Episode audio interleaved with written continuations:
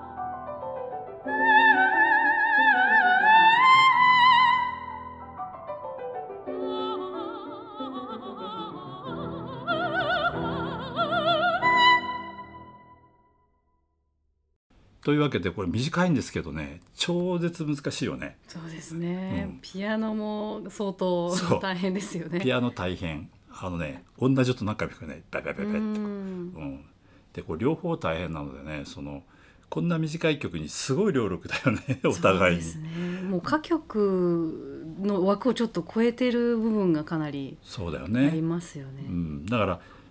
多分フランス人は自分で喋ってるみたいな感じに近いんじゃないですか、うん。ほとんどそうですね。喋っているように歌うっていうのがやっぱり、うん。だからほらフランス語は流暢じゃないとできない。そうなんですかね。もうでも苦労しました。でもそれはもう本本当に。当ですか？もう最初行った時はケチョンケチョンだったので、うん。何にも通用しなかったですから。あなんか最初にレッスンを受けた時に「今何語で歌ってるの?」って聞かれたとですね。先生先生フランス語です今のはって 言わないと分かっていただけないっていう。とフランス人の先生にそう言われたそうでございますよ。今やこんなにねちゃんとあのいえいえいえもう日々,、日々勉強です。もう。うん、というわけでですねやっぱり、まあ、フランス人はねフランス語にこう誇りを持ってるとか言いますけど実際そのフランス語ってとてもこう綺麗なね言葉ですよね。そうですね。あのうまく言えた時は。ですね。いやあのこれお世辞でも何でもないですけどとっても安田さんの、まあ、声質もねとてもこうクリクリアですし、えーこの辺のレパートリーってのがとてもいいなと思って実は伺ってるんですけれども、えーもう一曲ね、えー、とドゥビッシーの曲を聴いていただくんですけども今度はあ操り人形ちょっとピエロと似てますよね性格的にはね。そうですね、うん。もう書かれた時期も似てますし書かれたその経緯もうん。おそらく同じだったのではないかと思いますし、すごくなんかキッチュなんですよねこのえースタイルっていうんですかね、うん。もう一回この魔力にかかっちゃうともう癖になっちゃうこのドビュッシーのこのなんていうんですか 皮肉に富んでるし、うんやっぱりそれがもう魅力ですね最大の。うんなるほどね、まあ、今回はちょっとその歌詞のね内容まではちょっとねあの、えー説明できないんですけどもあの興味のある方はぜひあの翻訳をね日本語で何言ってるのかなっていうのをこう読んでいただくと、えーこんなことをこんな音楽で言うのかよみたいな感じですよね。えーでこの、まあ、前に聞いていただいたピエロの方はねそのいわゆる童謡にフランス人が誰でも知ってる童謡にそれをあそこまで芸術的に高めるかみたいな ちょっとね恐ろしい才能ですよね。うん、ありますしね。というわけで次は「操り人形」という曲を聴いていただきましょう。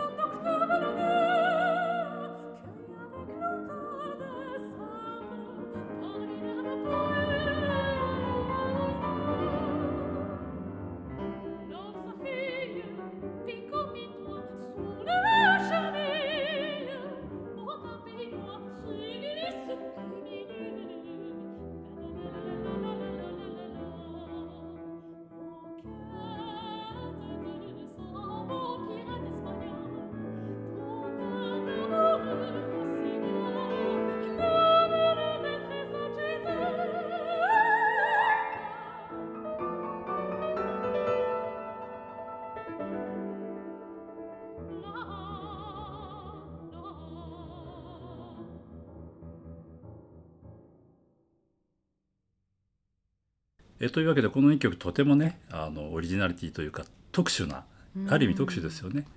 でこのあの作った経緯っていうのはねちょっと先ほどもちらっとお話ししましたけども、えー実はそのドゥビッシーというのはこう家庭の事情もあってねずっとこう南フランスの方で幼少期を送ってたんですけどもどうもその学校行った記録が残ってないというね普通あるよねヨーロッパだったらこう教会にねいろいろ学校の記録が残ってたりとかするんですけどこの人はその経歴がどうも見つからないというのがもう定説でねでもまあピアノは弾けたんで、まあ、コンセバターは割と早く入ったんですけどもその教養面ではねそのとあるお金持ちの奥様のところで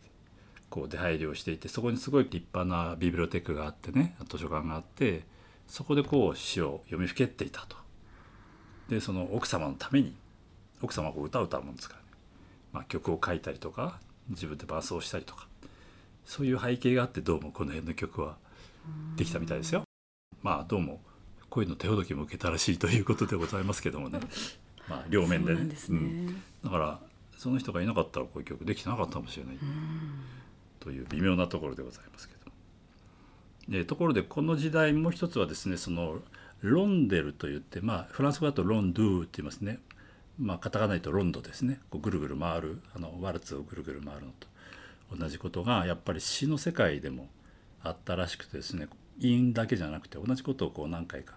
繰り返すという形式があったようですよ。日本語で言うとねこれかえって難しいんだよね。循環句法って言うんだ。難しいですね かえって難しいよね。あの循環するね句をこう何度も回すっていうことで、まあ、これは詩の方なんですけども実際音楽もね、えー循環形式ってありますよね。同じテーマは何回か回ってくるということを取り入れた曲で「ロンデル」というえー形式が割とこう流行ったようです。でドゥビュッシーもねそれに乗っかっちゃってですねロンドシノワつまり中国風のロンドっていうのを書いています。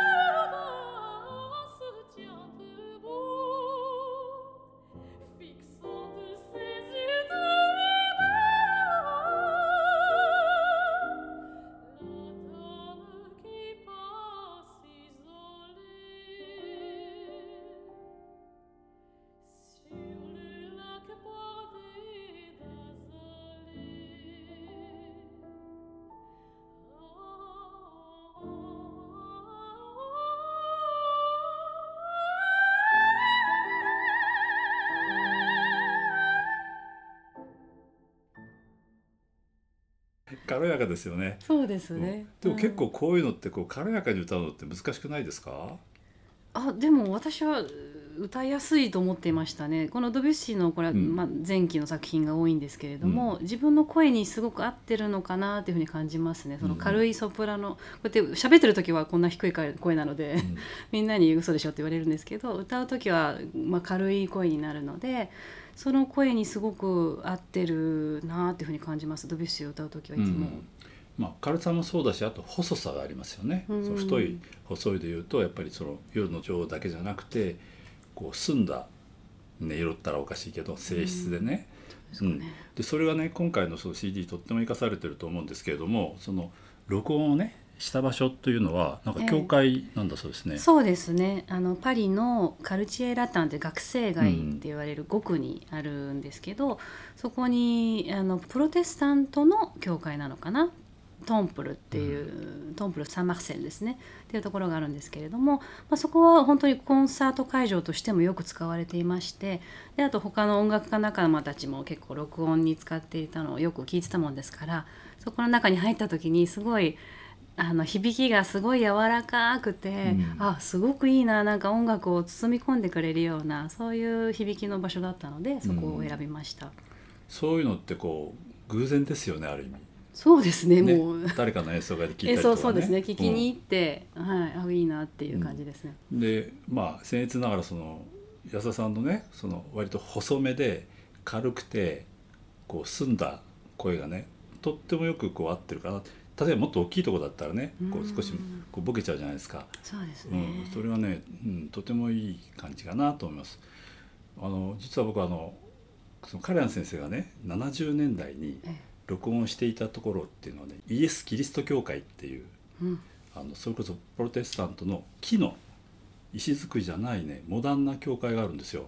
で僕は全然違ってね1983年代にベルリン放送交響楽団当時はリアスって言ったんですけど今は今はドイツベルリン交響楽団って言うんですけどもそのオーケストラをね振りに行った時にさそのリハーサルがさ「教会」って書いてあるのよ。GPS とかない時代ですからねこうタクシー乗って行くじゃないですか。はい。だ住宅街なのよ。でどこ見ても教会なくて。で見たらほんとちっちゃい教会があって。で木造だから分かんなかったんですよね。ああそっか。で入ってったらねステンドグラスがこうあってあれちょっと待ってよと。あの昔あのグラマフォンっていうレコードがあってねうんうんうん。こう黄色い帯がかかってええて、えカレアン先生がこう黒いポロシャツかセーターなんか着てこうってこう新世界かなんか振ってて後ろにステンドグラスが映っているあのジャケットって昔あったんですね。かなり象徴的な。ええ。でさえー、と思ってみたらこれってあのステンドグラスかなと思ってオケの人に聞いたら「そうだよ」ここベルリンのフィルハーモニーホールができる前まではベルリンフィルカラヤンっていうのはここであの録音全部してたんだって。70年代、ええすごい。すごいでしょ。で僕はそのステンドグラスを見てふっと思ったんだけどね。でえこんなとこでやるの？っていうこう三角屋根の普通の教会なのさそれでゆる祭壇の方に打楽器を置いてで暗いからあのよくほら街路樹にこういう T の字みたいな電気つくような柱みたいなのあるじゃないですか、あれを持ち込んでね電気つけてさ。ええで本当リハーサル始まるまでえーと思ってたんですけどね。ところが始まったらさバーンって音音出した時に直接は音が一つも聞こえてこないのね。でもこの中空のこの辺の頭の上の辺に音が全部集まるんですよ。すだからここにマイク一本立てとくとあるいはぶら下げとくとなんか全部入るみたいな感じ。だから指揮者何もしなくてこうやってうーんってやっただけでうーんってなってあのでピーっていう音が倒れる教会だったんだね。僕安田の今話聞いててそれを思い出したんだけど全然苦労しなくてね。まあオケも上手なんだけどあの適当に振ってもちゃんとこう響くっていうねでカレン先生はここでずっとやってたんだっていう話なんですけどなんで使われなくなったのって話を聞いたら空路になっちゃったんだって。だから飛ぶんでどんなに目張りしても音って入るんだってね飛行機の音ってね。で使えなくなったんだっていう話だったんですけどね。素晴らしかった。だけど多分そのあのなんとなくだから分かるんです。その出会いだよね。なんかうん。えここっていいなっていう。だから逆に言うとそのベルリンフィルの場合は誰がここを見つけたんだろうって僕は多分そこにねね。こう通ってる人とかねいいたまたま。とこ見つけましたよね本当に、うん、いやだからこの教会もね僕素晴らしいなと実は思ったんです。えーちょっとね録音のね場所の話にちょっとなっちゃいましたけどもね、はいえー音楽に戻ります、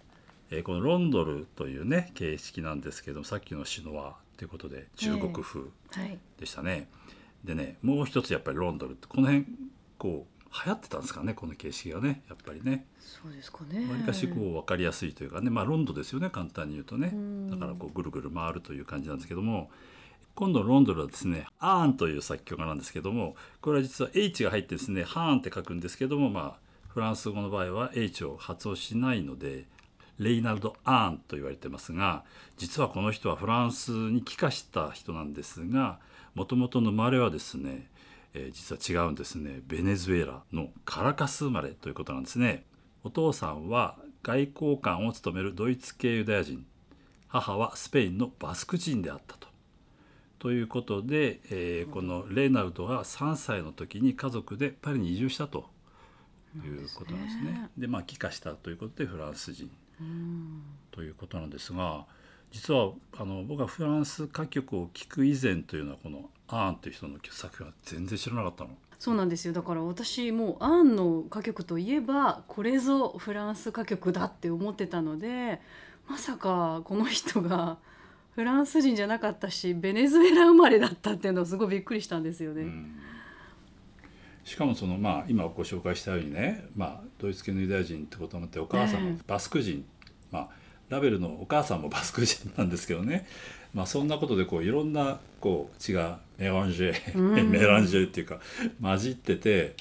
混じるとこういう音楽になるのかなっていう。ねえ。うん。まあそういうことなんですかね。もうフランス自体がやっぱりうーんこう混ざった文化であるっていうことの象徴なんですかね。歌っていてはどうですか？そのアンの曲というのは。いや歌いやすいです。すごく歌曲的にもなんなんて言うんでしょう。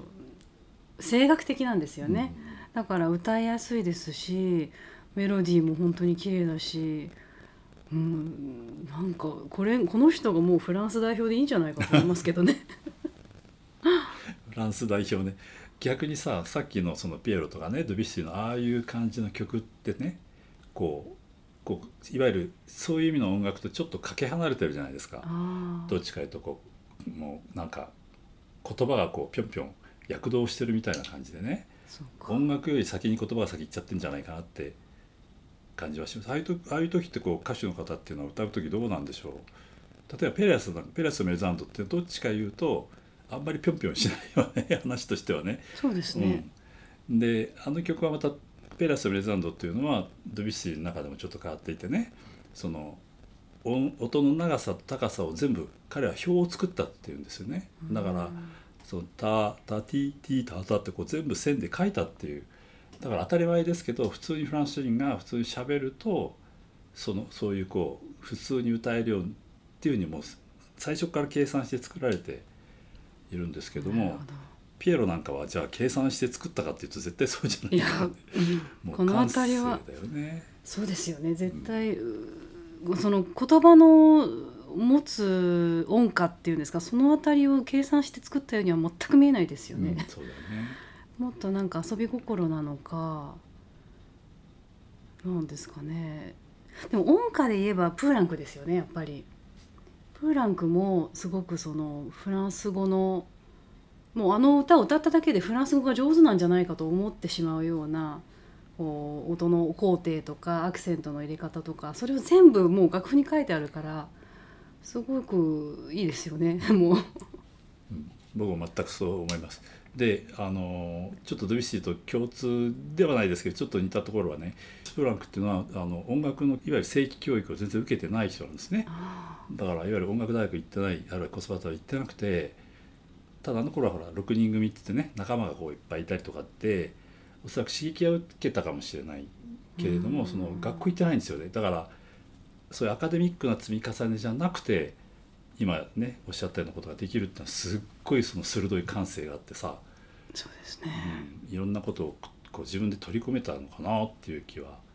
うん。あでのもそう今お話聞いててドビュッシーもやっぱりその学校に行ってないっていうそこの共通点があることにびっくりしてそこになんかあるんじゃないですか？そのいわゆるそのなんかアカデミックなものに触れてないからこそその語学を持ってるうんリズムそのナチュラルなリズムの方に着目できるとかそうですね。じゃあ今度ぜひあのプーランクの歌を歌ってください。ということで、えーではですねそのアーンのロンドルなんですけどこれは題がですね「ル・プラントン春」を聞いていただきましょう。